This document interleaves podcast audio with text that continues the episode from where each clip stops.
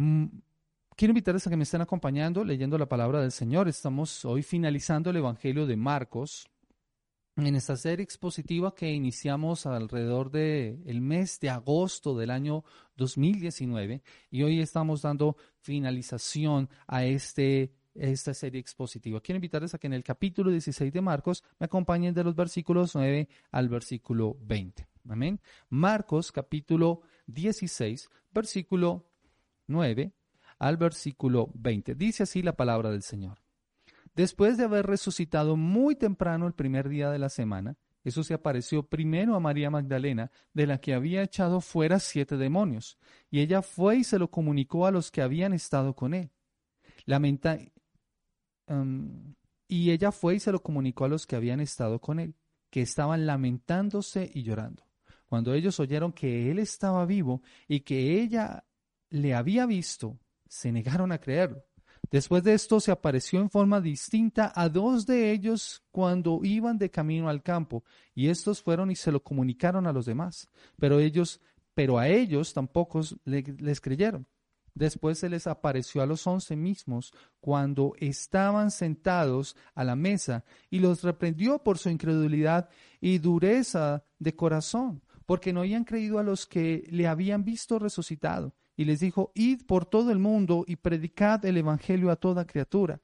El que crea y sea bautizado será salvo, pero el que no crea será condenado. Y estas señales acompañarán a los que han creído. En mi nombre echarán fuera demonios, hablarán en nuevas lenguas, tomarán serpientes en las manos, y aunque beban algo mortífero, no les hará daño. Sobre los enfermos pondrá las manos y se pondrán bien. Entonces el Señor Jesús, después de hablar con ellos, fue recibido en el cielo y se sentó a la diestra de Dios. Y ellos salieron y predicaron por todas partes, colaborando con eh, el Señor con ellos, confirmando la palabra por medio de las señales que le seguían. Amén.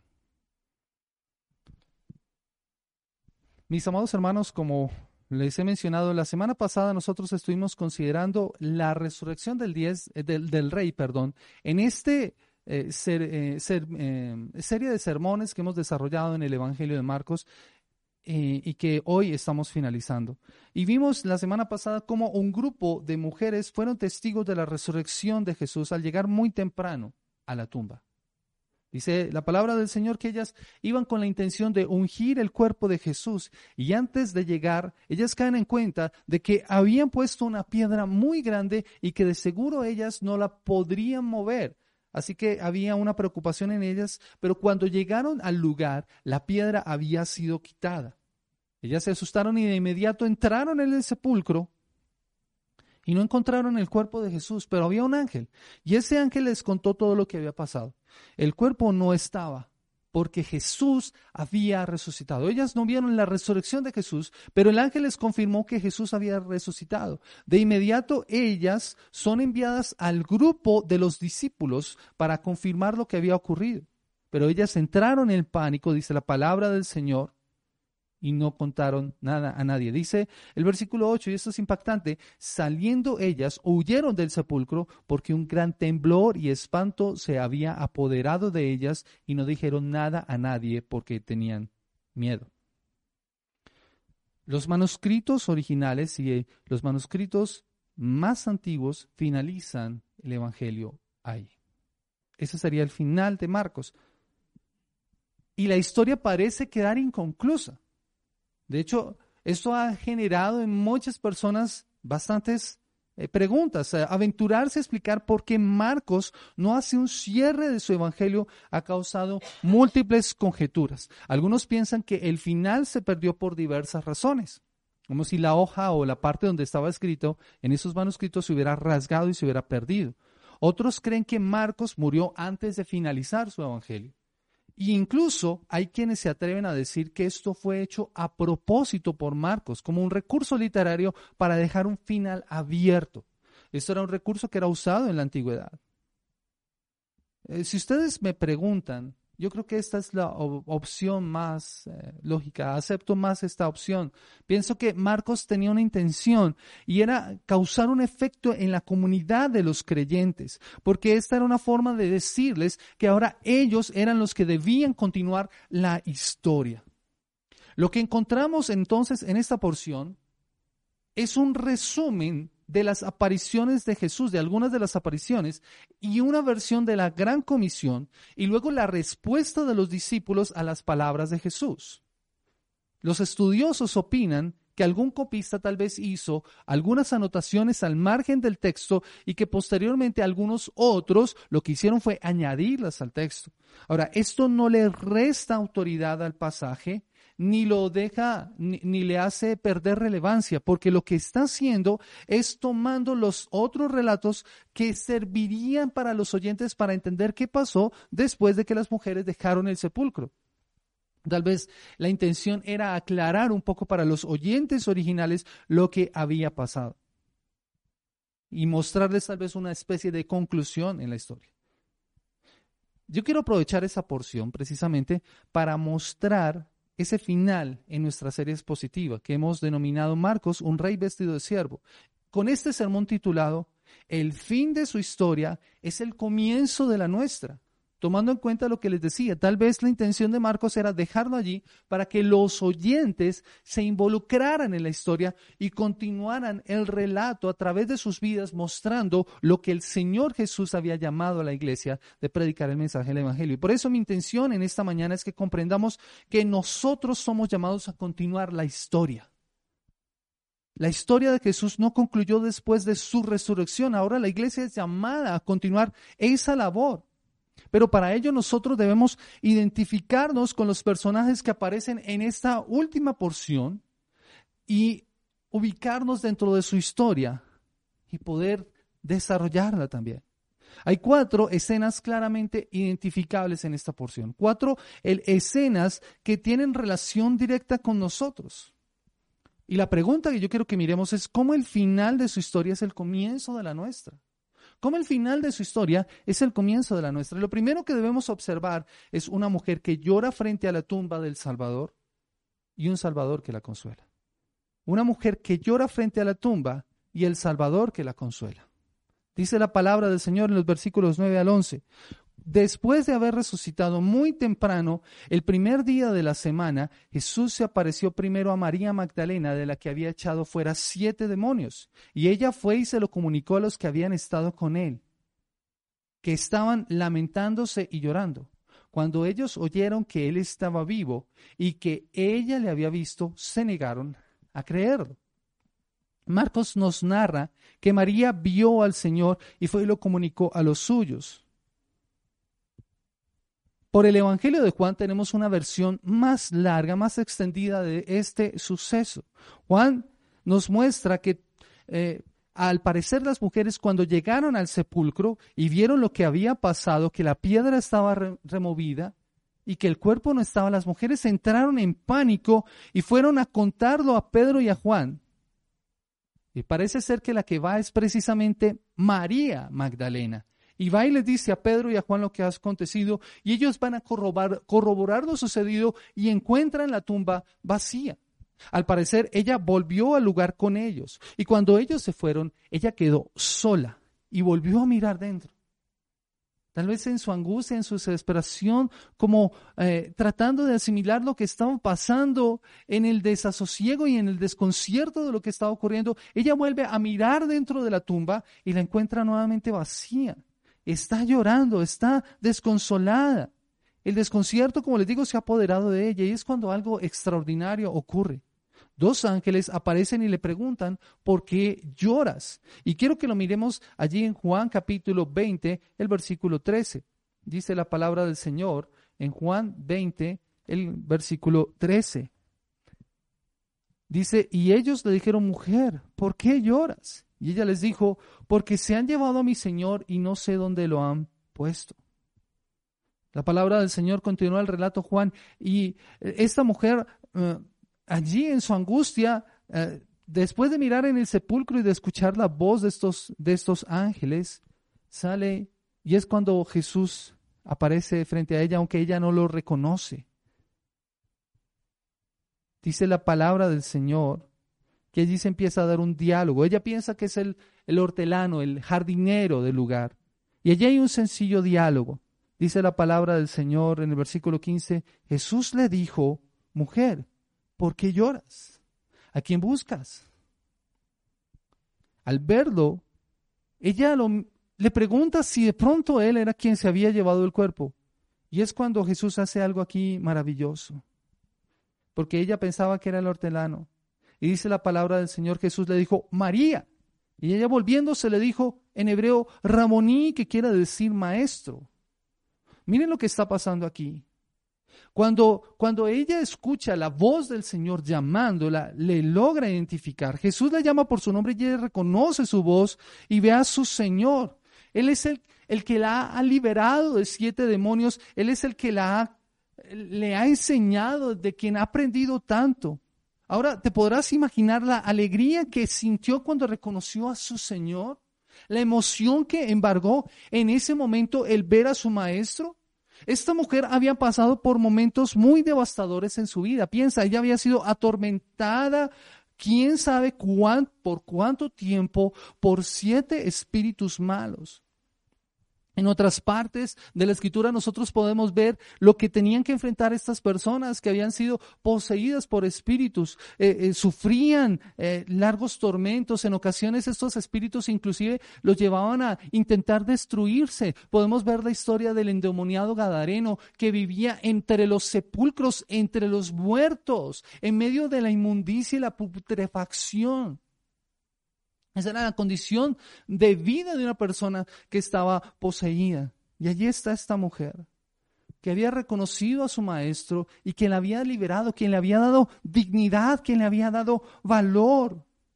El relato no nos dice, y, y Marcos no nos había contado ese detalle, pero nos dice que esta mujer había sido liberada. No sabemos por cuánto tiempo ni cómo ocurrió el milagro, solamente se nos da el resultado de su vida. Y eso no nos debe importar cómo ocurrió el milagro ni, ni cuándo se dio. Lo que nos debe importar es que Jesús le había dado una nueva vida y que ella estaba profundamente agradecida y por eso le servía con tanta gratitud, con tanta devoción. Pero ese viernes en la tarde, tres días antes de este suceso, esta mujer había quedado devastada. Sus esperanzas se habían perdido. En quien había confiado y que la había liberado, ahora estaría en una tumba y seguramente no lo volvería a ver. Ella al parecer había planeado esos días ir a ungir el cuerpo de Jesús como rindiéndole un último honor y en gratitud por todo lo que él había hecho por ella. Pero todo cambia cuando ella ve a Jesús y lo escucha. Esa tristeza, ese domingo en la mañana, se convirtió en una tremenda alegría y esas lágrimas que ella había llorado se convirtieron en esperanza. En ella se cumple esa bienaventuranza del Señor que dice, bienaventurados los que lloran, porque ellos recibirán consolación. Jesús está vivo. Jesús está vivo. ¿Puedes imaginarla? Todo en ese momento tiene sentido y ahora su dolor desaparece de repente. Como que la esperanza le vuelve. La alegría y la emoción desbordan en su vida. Eh, dice la palabra del Señor que ella inclusive quiso abrazarla, pero no era el momento adecuado para hacer eso. Yo creo que esto tiene mucho que ver con nosotros, mis amados hermanos. Creo que esta historia tiene que ver mucho con nosotros porque cuántas veces parece que nuestras esperanzas se derrumban y parece que todo está perdido. Estamos como María frente a la tumba llorando desconsolados. Todo por lo que habíamos luchado se ha esfumado de repente. Yo creo que esa, esa ha sido la experiencia para muchas personas en este año 2020 que ha terminado. Y tal vez ha sido el inicio de este 2021. Esperanzas derrumbadas, proyectos que se acabaron, sueños que tuvieron que ser pospuestos, metas que tuvieron que ser cambiadas, planes que tuvieron que ser reestructurados, presupuestos que tuvieron que ser cambiados. Y muchas personas enfrentaron eso con mucha entereza, con mucha madurez, pero a otras les costó lágrimas. Tal vez perdieron sus trabajos, tal vez perdieron seres queridos y todo parece estar derrumbado. La tristeza es tan profunda que las lágrimas no paran de brotar y derramarse por sus mejillas, de rodar por sus mejillas. Esta mujer tuvo que experimentar uno de los sentimientos más profundos y más dolorosos que como seres humanos tenemos que experimentar y es precisamente el abandono. Esa es una de las experiencias más difíciles de enfrentar. Recientemente, y mis hermanos en la iglesia conocen esta situación. Recientemente mi suegra cambió de residencia. Y cuando eso ocurrió, que no fue hace muchos días, Mari nunca se había separado de esta manera de, ella. Viajaba y estaba un tiempo en este lugar, pero teníamos la certeza de que volvería y, y permanecería largo tiempo con nosotros. Pero el día que ella se fue, y sintiendo precisamente ese, esa emoción, ese sentimiento de que ese sería su lugar ahora de residencia, causó en Mari un profundo impacto y Mari no podía evitar llorar. Eso fue supremamente doloroso para mi esposa. Los recuerdos y el sentido de la distancia hicieron que al pensarla le causara una profunda tristeza y la embargó y el llanto durante ese día fue constante para ella. Casi no se pudo no pudo ser consolada en ese momento. Necesitaba llorar, necesitaba desahogarse. Gracias al Señor ya, ya está mucho mejor, ha asimilado mucho mejor esto, pero es el sentimiento de abandono lo que creo que es supremamente doloroso. Y todos creo que en cierto sentido hemos experimentado ese sentimiento de abandono. Tal vez nuestra reacción sido la misma, como Marta, perdón, como María en ese momento. Y tal vez tu situación no sea la de abandono, pero sí hay otras circunstancias que estén causando que tú estés llorando y que estés profundamente triste, embargado por la pena. Pero todo cambia para María, de la misma manera que todo cambia para nosotros cuando tenemos un encuentro con Jesús. Ese encuentro con Jesús no cambia todo. Todo aquel que tiene un encuentro con Jesús no sale igual. Y eso le pasó a María. La pregunta que le hicieron los ángeles en ese momento no consoló a, María. Pero es la pregunta que hace Jesús la que la consuela. Cuando ella encuentra a Jesús y lo ve nuevamente, experimenta algo totalmente diferente. Jesús se interesó por ella y por lo que estaba sintiendo. Eso es lo que importa de la pregunta. Porque a Él le interesa cómo estamos, cómo nos sentimos. Y por eso el consuelo, al igual que el de María, no es simplemente palmaditas en la espalda y un todo estará bien. Jesús pregunta, no porque quiera saber o no sepa, perdón. Jesús pregunta no porque no sepa lo que está pasando en nuestras vidas, sino porque quiere que nosotros veamos que le importamos. Él se interesa por nosotros y por eso pregunta, él le preguntó a María, ¿por qué lloras? ¿A quién buscas? Pero la segunda pregunta es profundamente impactante, porque en esa pregunta Jesús la está llevando de nuevo a Él. ¿A quién buscas? Jesús sabe que ella lo está buscando a Él, pero no quiere que lo haga en el lugar equivocado. No quiere que lo haga en el lugar equivocado. Jesús no está en la tumba. Jesús está vivo. Jesús tiene el control de toda esta situación. Él no se ha ido y está allí para consolarla.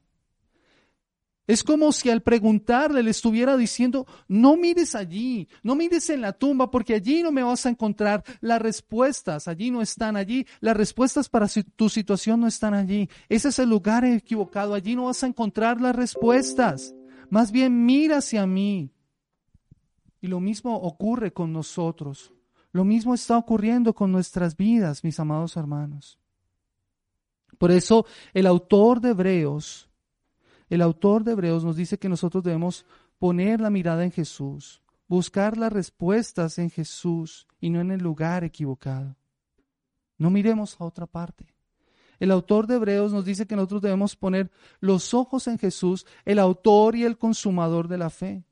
Y esto es cierto porque es muy fácil desviar la mirada y perder el norte con gran facilidad, mis amados hermanos.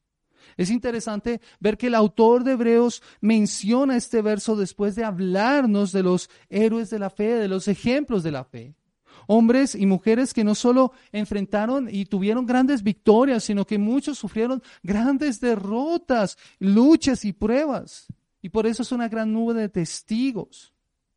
Y por eso Hebreos capítulo 12, dice la palabra del Señor, en Hebreos capítulo 12, el versículo 1 y 2, de la siguiente forma.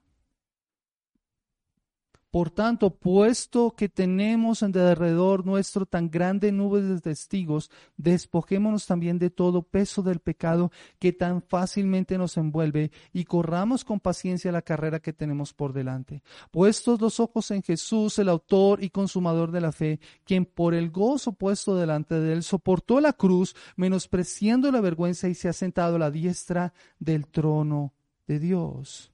Por lo tanto, nosotros aquí tenemos una poderosa lección también. Cualquier situación es mejor enfrentarla con Jesús al frente que lejos de Él, con la mirada puesta en Él. Cristo resucitado. Debemos poner la mirada en el Cristo resucitado y no en la tumba donde no está. Tal vez esa ha sido nuestra reacción. Hemos buscado a Jesús en el lugar equivocado. Y pareciera que muchos se quedan en la tumba esperando a que el Señor aparezca. Pero Jesús está afuera esperándolos para darles consuelo. Así que no te quedes en la tumba. Lo interesante de esta historia, mis amados hermanos, es que María no debía quedarse allí. La tentación más grande que enfrentamos eh, como creyentes después de encontrarnos con Jesús es quedarnos contemplando a Jesús cuando hay otros que necesitan consuelo. Hay otros que necesitan aliento. Los discípulos en ese momento habían pasado por momentos muy difíciles esos tres días. Estaban encerrados por causa del miedo, dice la palabra del Señor en Juan capítulo 19, versículo 11. Habían estado llorando con profunda tristeza, llorando y lamentándose, nos dice Marcos. Dice la palabra del Señor. Y, él, y ella fue y se lo comunicó a los que habían estado con él, que estaban lamentándose y llorando. Ahora te podrás imaginar a estos hombres. Ellos necesitaban el mismo consuelo que María había experimentado.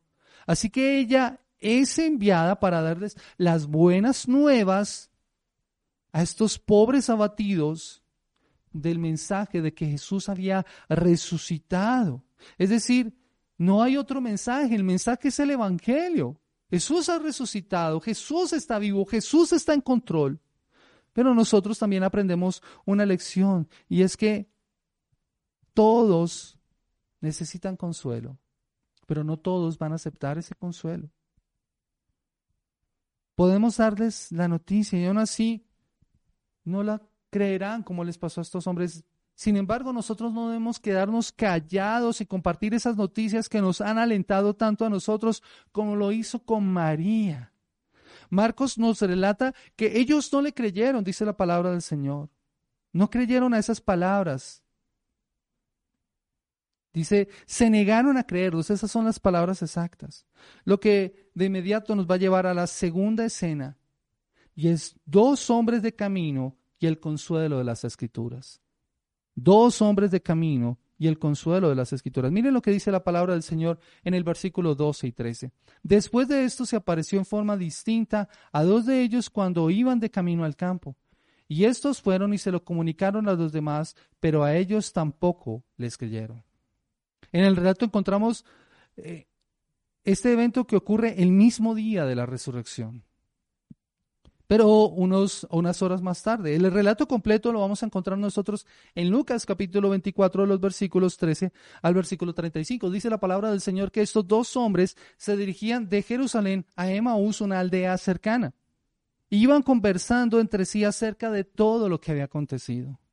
Tal vez estaban confundidos, tal vez estaban sin poder entender lo que estaba pasando. Y esto es importante porque ellos tienen que darse cuenta de lo que estaba ocurriendo. Primero, habían visto y habían conocido cómo Jesús había predicado el mensaje del Evangelio, pero en el transcurso de esa semana y después de ver cómo había entrado gloriosamente a Jerusalén, pensando que sería el rey que por fin echaría fuera a esos odiosos romanos, ahora él está siendo juzgado, arrestado, sentenciado, crucificado y ya sería muerto ese viernes por la tarde.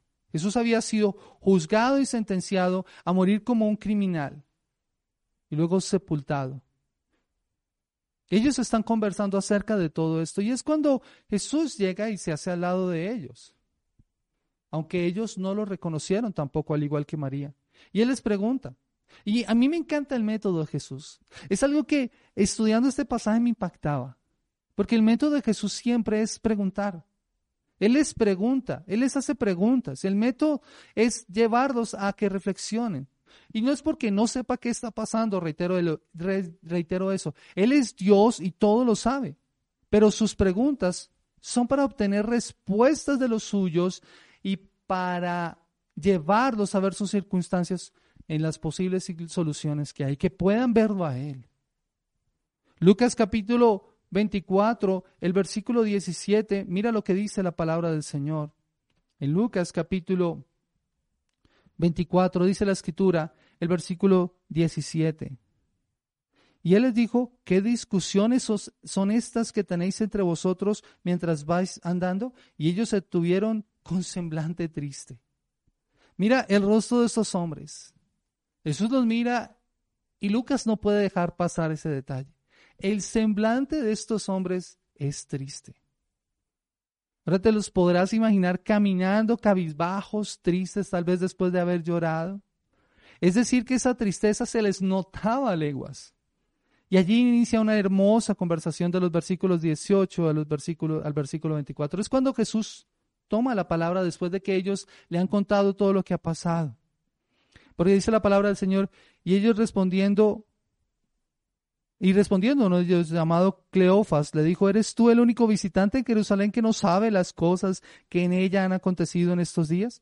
Entonces él les dijo, ¿qué cosas? Y ellos le dijeron, referentes a Jesús Nazareno, que fue un profeta poderoso en obra y en palabra delante de Dios y de todo el pueblo, y cómo los principales sacerdotes y nuestros gobernantes le entregaron la sentencia de muerte y le crucificaron, pero nosotros esperábamos que él era quien había de redimir a Israel. Pero además de todo esto es el tercer día desde que estas cosas acontecieron. Y esa conversación se desarrolla entonces posteriormente Jesús toma la palabra y lo lleva a otra parte para que encuentren consuelo. Después de que ellos han contado todo esto y que las mujeres lo han visto resucitado y ellos también están como, como desconcertados y poder entender, entonces Jesús les dice en el versículo 25, entonces Jesús les dijo, oh insensatos, tardos de corazón para creer todo lo que los profetas han dicho. ¿No era necesario que el Cristo padeciera todas estas cosas y entrara en su gloria? Y comenzando por Moisés y continuando por todos los profetas, les explicó lo referente a él en todas las escrituras. Lo que hace Jesús es maravilloso porque para darles consuelo, Él los lleva a entender no solamente sus circunstancias, sino los lleva a entender la palabra les da un entendimiento correcto de las escrituras. Y esto nos da una lección aquí, mis amados hermanos. Amada iglesia, entiende esto. Ellos tenían malas prioridades porque estaban esperando mal.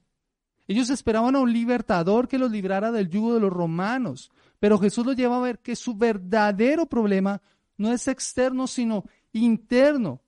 Porque era necesario que el Cristo pasara por todo esto si no, no lograría la liberación que ellos realmente necesitaban. Y esa liberación es el pecado, la liberación del yugo del pecado al que todos estábamos sometidos. Eso es lo que hace Jesús. Jesús quiere que ellos se den cuenta que su problema no son los romanos. Ellos no los eligieron, seguramente. Y de la misma forma pasa con nosotros. Nosotros no elegimos las circunstancias. A veces tenemos que enfrentar circunstancias que no elegimos. Lo que sí podemos elegir es la forma en cómo las vamos a enfrentar y cómo vamos a reaccionar frente a esas circunstancias. Y eso es lo que Jesús quiere que ellos entiendan. Y quiere que lo entiendan a través de mirar la palabra del Señor. Y nosotros no podemos hacerlo solos. Necesitamos las escrituras para poder entender todo esto. Así que Jesús les hace un recorrido por la palabra. Un recorrido por la escritura. Eh, diríamos nosotros, una caminata bíblica por todas las escrituras en el Antiguo Testamento para mostrarles el plan eterno de quién era Jesús y qué era lo que ellos necesitaban. Mis amados hermanos, no sabemos cuán largo fue el trayecto, pero cuando llegaron a Emmaús, por fin llegaron a ese lugar, Lucas nos dice que él hizo como si fuera más allá.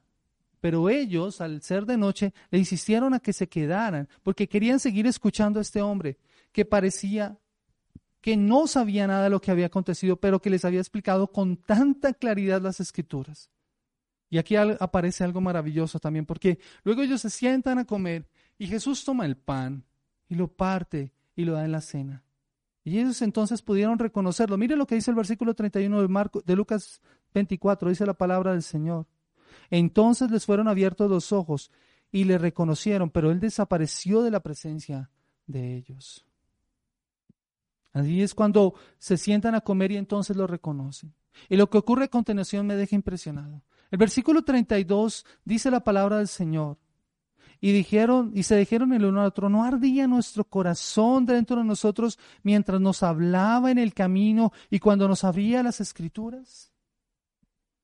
¿Qué fue lo que hizo que su corazón ardiera dentro de ellos? ¿Qué fue lo que causó tanta impresión? Escuchar la voz del Señor por medio de las escrituras. Eso fue lo que hizo que su corazón ardiera cuando Él les explicaba las escrituras, cuando ellos tuvieron un entendimiento claro del mensaje de la palabra. Su corazón ardió.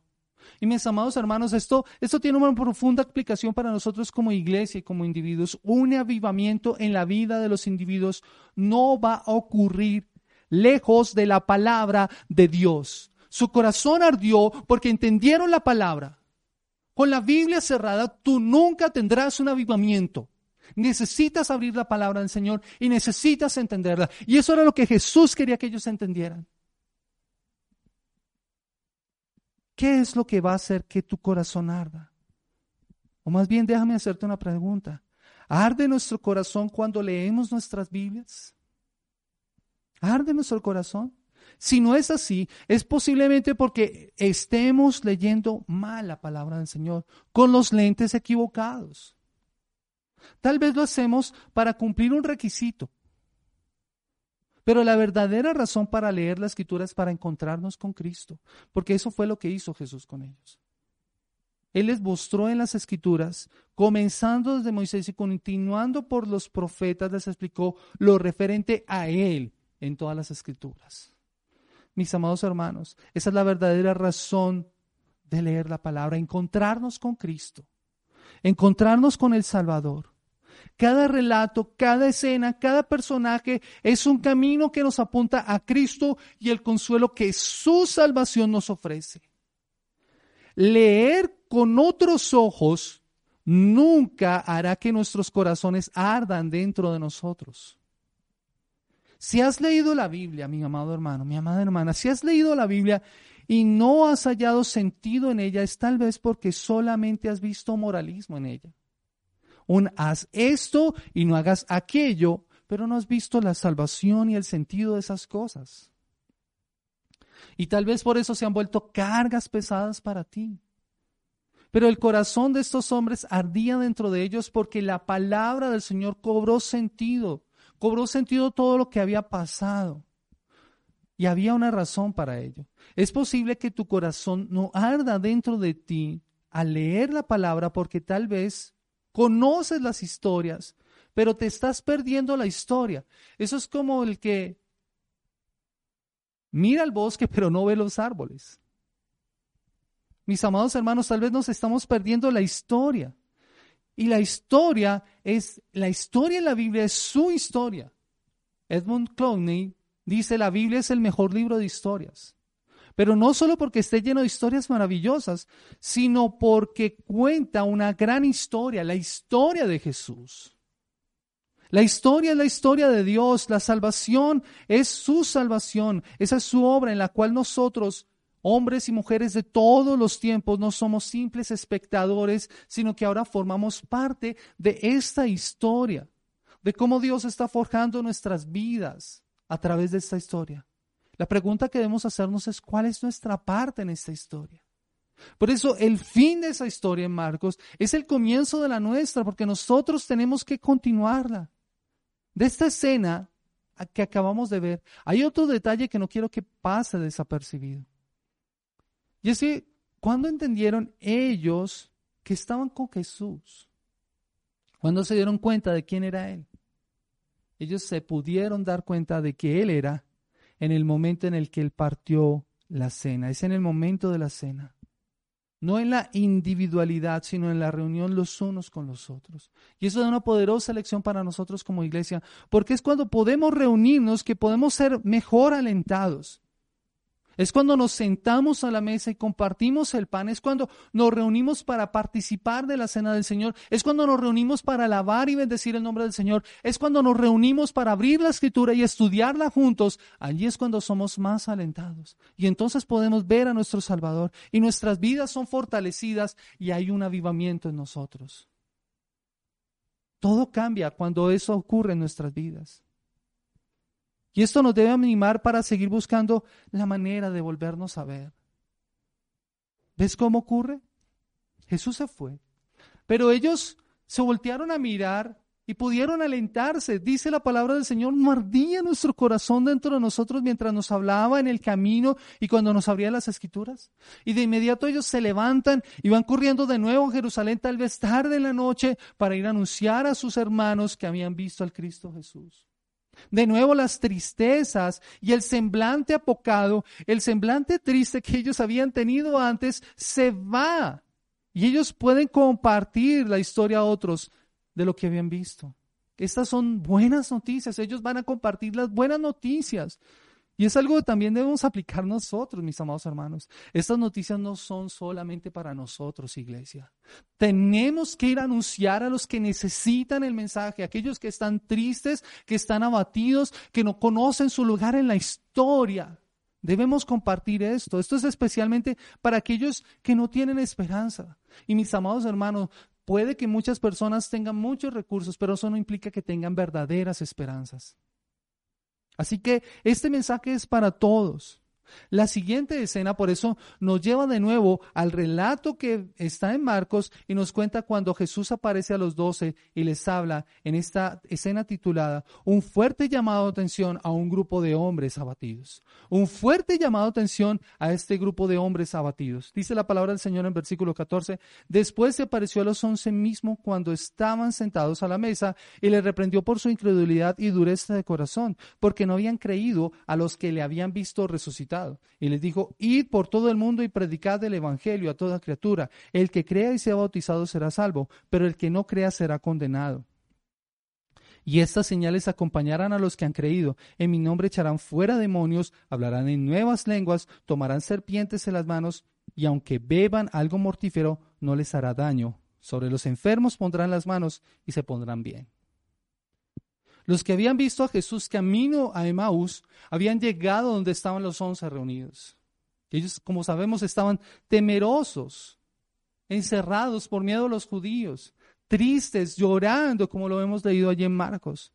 Pero Jesús en ese instante llega.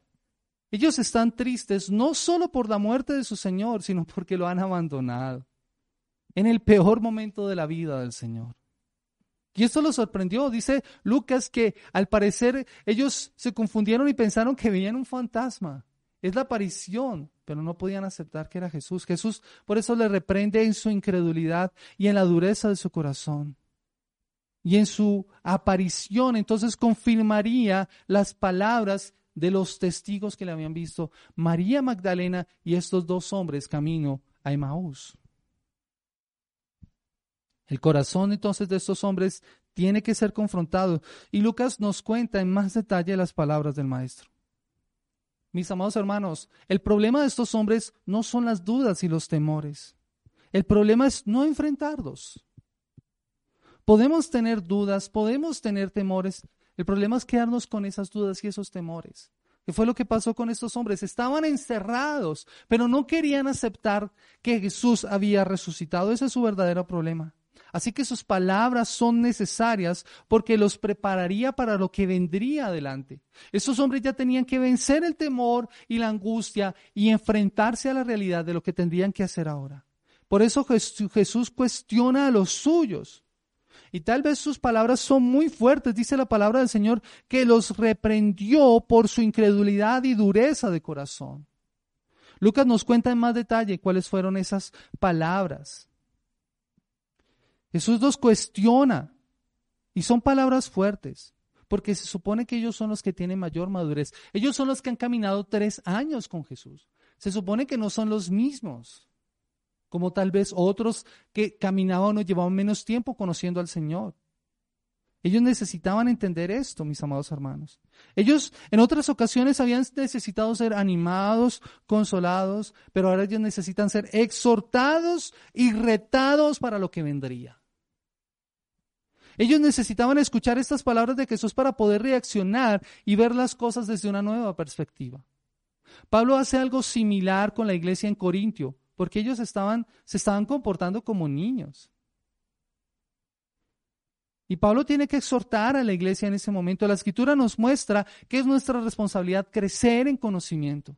No nos podemos quedar en las mismas nimiedades. Tenemos que madurar. Muchos llevan años en la iglesia, pero al parecer son como niños. Cualquier cosa les molesta. Porque no les gusta que les estén, más bien les gusta que les estén cuchicheando y que les estén mimando. No, mis amados hermanos, como iglesia nosotros necesitamos madurar. Necesitamos enfrentar dos retos. Necesitamos enfrentar con interés el Evangelio. El reino de los cielos lo arrebatan los valientes, no los niños pequeños, inmaduros, en el sentido de la inmadurez espiritual. No aquellos creyentes mimados, Jesús llega a los suyos porque ellos no deberían comportarse así. Y les hace un fuerte llamado de atención por cómo estaban actuando. Y tal vez la iglesia necesita escuchar la voz del autor de Hebreos. Y permítame leerle este pasaje en Hebreos capítulo 5, el versículo 11 al versículo del capítulo 6, el versículo 3. Miren lo que dice la palabra del Señor y lo menciona el autor de Hebreos. Hebreos capítulo 5, el versículo 11. Escucha lo que dice la palabra del Señor. Nos gustaría decir mucho sobre este tema, pero es difícil de explicar sobre todo porque ustedes son torpes espiritualmente y tal parece que no escuchan. Hace tanto que son creyentes que ya deberían estar enseñando a otros, en cambio necesitan que alguien vuelva a enseñarles las cosas básicas de la palabra de Dios. Son como niños pequeños que necesitan leche y no pueden comer alimento sólido. Pues el que se alimenta de leche sigue siendo bebé y no sabe cómo hacer lo correcto. El alimento sólido es para los que son maduros, los que a fuerza de práctica están capacitados para distinguir entre lo bueno y lo malo. Así que dejemos de repasar una y otra vez las enseñanzas elementales acerca de Cristo. Por el contrario, sigamos adelante hasta llegar a ser maduros en nuestro entendimiento. No puede ser que tengamos que comenzar de nuevo con los importantes cimientos acerca del arrepentimiento de las malas acciones y de tener fe en Dios. Ustedes tampoco necesitan más enseñanzas acerca de los bautismos, la imposición de manos, la resurrección de los muertos y el juicio eterno. Así que, si Dios quiere, avanzaremos hacia un mayor entendimiento. Mis amados hermanos, eso es algo que nosotros como iglesia necesitamos entender. No podemos quedarnos en miniedades. Necesitamos crecer y madurar. Necesitamos estar haciendo lo que el Señor nos ha llamado a hacer. No nos podemos quedar ni en la tumba, no nos podemos quedar en el camino, no nos podemos quedar encerrados por temor. Necesitamos salir, necesitamos ser valientes. Jesús no espera nada diferente de los suyos. Ya el tiempo de llorar pasó, ya lo han visto, ya es hora de que se pongan a poner en práctica, valga la redundancia, todo el conocimiento que han recibido. Ellos necesitan esto. Por eso Jesús no los consuela en ese momento, los exhorta y de inmediato les dice lo que deben hacer. Ellos lo que deben ponerse a hacer es a predicar, dice el versículo 15, y les dijo, id por todo el mundo y predicad el Evangelio a toda criatura. Predicar es anunciar la buena noticia del Evangelio. ¿Y cuál es el Evangelio? Dios nos ha creado para su gloria y deberíamos haber vivido para ella, pero por causa del pecado no podemos alcanzar su gloria y mucho menos el descanso que Él quería darnos, que Él nos ofrece. Por eso merecíamos el castigo, pero en su gran misericordia Dios mismo envió a su Hijo para dar a los pecadores un camino a la vida eterna, porque solo en Él hay salvación, porque en ningún otro nombre hay dado a los hombres hay salvación, no hay ningún otro nombre en el que podamos ser salvos. Como nos dice Hechos capítulo 4, versículo 12, ese es el mensaje que tú debes llevar. Ese es el mensaje que esos hombres llevaban. El mensaje no es limitado a un grupo particular, por eso la palabra del Señor dice, id por todo el mundo y predicad a toda criatura. Prediquen la buena noticia a todo el mundo. Esas son las naciones. Pero empieza desde tu casa, empieza con tus vecinos, con tus compañeros de trabajo. Ellos son tu mundo. Esa es una orden, mis amados hermanos. Jesús les dijo, si quieren, o tal vez si pueden. No, Jesús dijo, id por todo el mundo. Es una orden, es un imperativo, no es una sugerencia, no es una invitación que se acepta o se rechaza. Es una orden que debe ser obedecida. Lo que nos deja una aplicación como iglesia. La principal labor de la iglesia es una labor evangelística y misionera. Y una iglesia que no cumple con ese llamado misionero y evangelizador es una iglesia que está en contravía del plan divino, en contravía del llamado del Señor para la iglesia. Ese es un llamado que no se limita solamente para ellos. Es un llamado de responsabilidad para toda la iglesia. Para toda la iglesia. Mis amados hermanos, es triste. Muchos creyentes están esperando que su pastor les diga lo que deben hacer. Muchos llamados, muchos creyentes están esperando que su, pastor los llame a servir en la iglesia. Y, y déjame decirte algo. Hay algunos hasta que se ofenden si no se les toma en cuenta para algo en la iglesia. Pero de hecho, inclusive algunos están esperando que se les llame a liderar y a pastorear, a, a predicar en un púlpito. Pero mis amados hermanos, no necesitamos permiso para predicar el Evangelio. Tú no tienes que pedir permiso a tu pastor para que, para que prediques el mensaje a otra persona. Tú no necesitas esa autorización. Predique el mensaje, habla el mensaje, lleva el mensaje del Evangelio.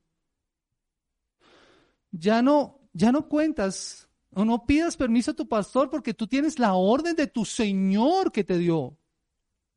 Lo que te toca hacer es obedecerla. Así, así que pregúntate, ¿qué estoy esperando? ¿Hasta cuándo voy a posponer el llamado que el Señor me hace de predicar las buenas nuevas a toda criatura? ¿Hasta cuándo? ¿Hasta cuándo voy a posponer el llevar el mensaje del Evangelio a aquellos que lo necesitan? Jesús mismo establece el parámetro para ello.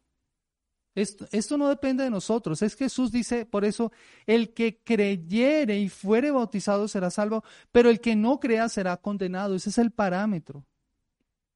El que creyere, y esa es la condición para la salvación, que se va a hacer evidente por medio del bautismo. El bautismo no salva. Es el creer el que salva, pero la evidencia externa de que alguien ha creído es que va a ser bautizado. Es una señal de obediencia. Y aquí quiero hablar a los que están sin Cristo en esta mañana. Mis amados hermanos, si escuchas este mensaje, amigo, amiga que me escuchas, si escuchas este mensaje y en tu corazón está ardiendo el fuego de Dios por cómo escuchaste la palabra y por el que el Señor te está llamando a arrepentimiento, así como ardía el corazón de estos dos hombres camino de Maús, y si sabes que eres pecador y vienes a Cristo en arrepentimiento y fe, tendrás la salvación y la vida eterna solo por gracia, solo por Cristo y solo por la fe.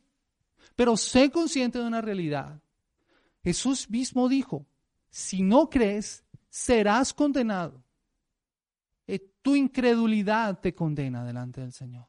Y no tienes excusa porque has escuchado la voz de tu Señor, solo que no la has querido aceptar. Así que ven a Cristo en arrepentimiento y fe. Porque cuando venga el Señor por segunda vez, entonces no tendrás excusa. Porque la sentencia ha sido emitida y será aplicada la condena a tu vida. Así que ven a Él Ven a Él y no tardes. Hoy es tiempo de salvación. Hoy puedes venir a Él y encontrar salvación. La salvación que Jesús ha prometido a los que creen en su nombre, porque en ningún otro hay salvación. Mis amados hermanos, ese, ese relato incluye una serie de señales que habían de ser evidencia y esto no es un truco mágico para atraer la atención a modo de espectáculo como en muchas ocasiones parece que se usa. Era la forma en como el Señor demostraba su protección y su guía para la iglesia, el poder tomar eh, serpientes o hablar nuevas lenguas o beber algo mortífero era la forma en como el Señor estaba demostrando su protección en la iglesia. Hechos nos deja grandes evidencias de esto, nos cuenta algunas de estas señales. Pero la preocupación de la iglesia no debe ser buscar las señales. Esa no debe ser la intención de la iglesia. Es llevar el mensaje a los que habían de creer y a los que han de creer. El Señor protege a su iglesia, especialmente en una época en que ser seguidor de Jesús causaría una muerte segura. Si miramos la Biblia nos vamos a dar cuenta de que las señales ocurrían a modo de respaldo y bajo el control soberano del Señor, no siempre ocurrían. Como cuando Pablo llegó a la isla de Malta de camino a Roma cuando la serpiente se le prendió de la mano. Los que estaban allí esperaban que Pablo muriera hinchado por causa de la mordedura, pero el Señor lo guardó. Él no estaba buscando a la serpiente. Fue una situación que se dio. Seguramente si bebiera algo mortífero, el Señor lo hubiera guardado también. Mis amados hermanos, esto es importante, porque las señales no son una promesa en sí mismas. El relato no profundiza más acerca de la gran comisión pero nos lleva a ver luego la despedida del Señor y la actividad posterior de la iglesia. En esta última escena y que vamos a ver más brevemente, la despedida del Señor y la actividad de la iglesia. Versículo 19, versículo 20. Entonces el Señor Jesús, después de hablar con ellos, fue recibido en el cielo y se sentó a la diestra de Dios. Y ellos salieron y predicaron por todas partes, colaborando el Señor y confirmando la palabra por medio de las señales que le seguían. Mis amados hermanos, el relato no nos dice cuánto tiempo había pasado. Por el Evangelio de Juan sabemos que fueron varios días. Varios días. Y por eso no vamos a entrar en esos detalles. Este final se conoce como el final largo, que va de los versículos 9 al versículo 20. Y en la Biblia de las Américas se incluye un final más conclusivo, que tal vez alguien colocó.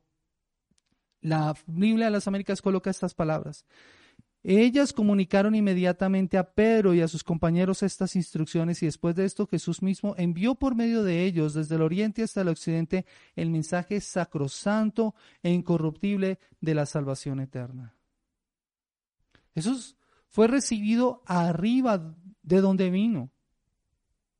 Y que lo, que llama la atención de esta porción de la palabra es que él se sentó, dice la palabra del Señor en el versículo 19, y fue recibido en el cielo y se sentó a la diestra. Y saben, mis amados hermanos, como iglesia nosotros necesitamos entender esto, porque tiene fuertes indicaciones de que Él es el rey, de que Él gobierna, que Él tiene el control. Un rey no gobierna de pie. Cuando Él está en su palacio, decreta generalmente sentado. Son otros los que actúan. Son otros los que hacen por Él. Así que Jesús tiene el control, Él gobierna, Él controla la iglesia y nada se ha escapado de su gobierno. Esta, esta última imagen y esta última escena nos lleva de nuevo a Lucas y dice la palabra del Señor en versículos 50 y 51, entonces condujo fuera de la ciudad a los discípulos hasta cerca de Betania y alzando sus manos los bendijo. Y aconteció que mientras los bendecía se separó de ellos y fue llevado arriba al cielo. Miren, esta, esta escena, con las manos levantadas, Jesús bendiciendo a su iglesia, debió haberse quedado en la mente de sus discípulos como una imagen indeleble. La obra de Cristo en la cruz del Calvario fue una obra que había concluido. Pero su tarea de bendecir a los discípulos y de bendecir a la iglesia no ha acabado. Él se va mientras bendice a la iglesia. Y Él está en el cielo bendiciendo a la iglesia la labor que estamos haciendo nosotros aquí en la actualidad. Veinte siglos de historia lo siguen demostrando. El Señor ha bendecido a la iglesia y seguirá bendiciéndola. Él vino a establecer su iglesia y ni las puertas del Hades prevalecerán contra ella, porque saben, el Señor tiene el control de ella. El Señor tiene el control de ella, no ha acabado su bendición y sigue intercediendo por su iglesia. Sus manos hacia nosotros, como lo fue para ellos, aún continúan sobre nosotros. Como dice un autor, Él no pronuncia condenación hacia nosotros, sino bendición. Sus palabras son vida. Cuando estamos en Cristo, todo lo que hay es nuestro. Tenemos la salvación, su muerte quitó nuestros pecados, su resurrección es nuestra y algún día continuaremos ascendiendo para estar en la presencia del Señor y reinar con Él. Qué imagen más gloriosa. Es algo que anhelamos como creyentes. El gozo de sus discípulos y que sus discípulos debieron haber sentido, ese día debió haber sido muy grande. Su Señor está vivo y ahora lo pueden despedir. Y Él regresa a su trono como rey y desde allí va a venir por segunda vez.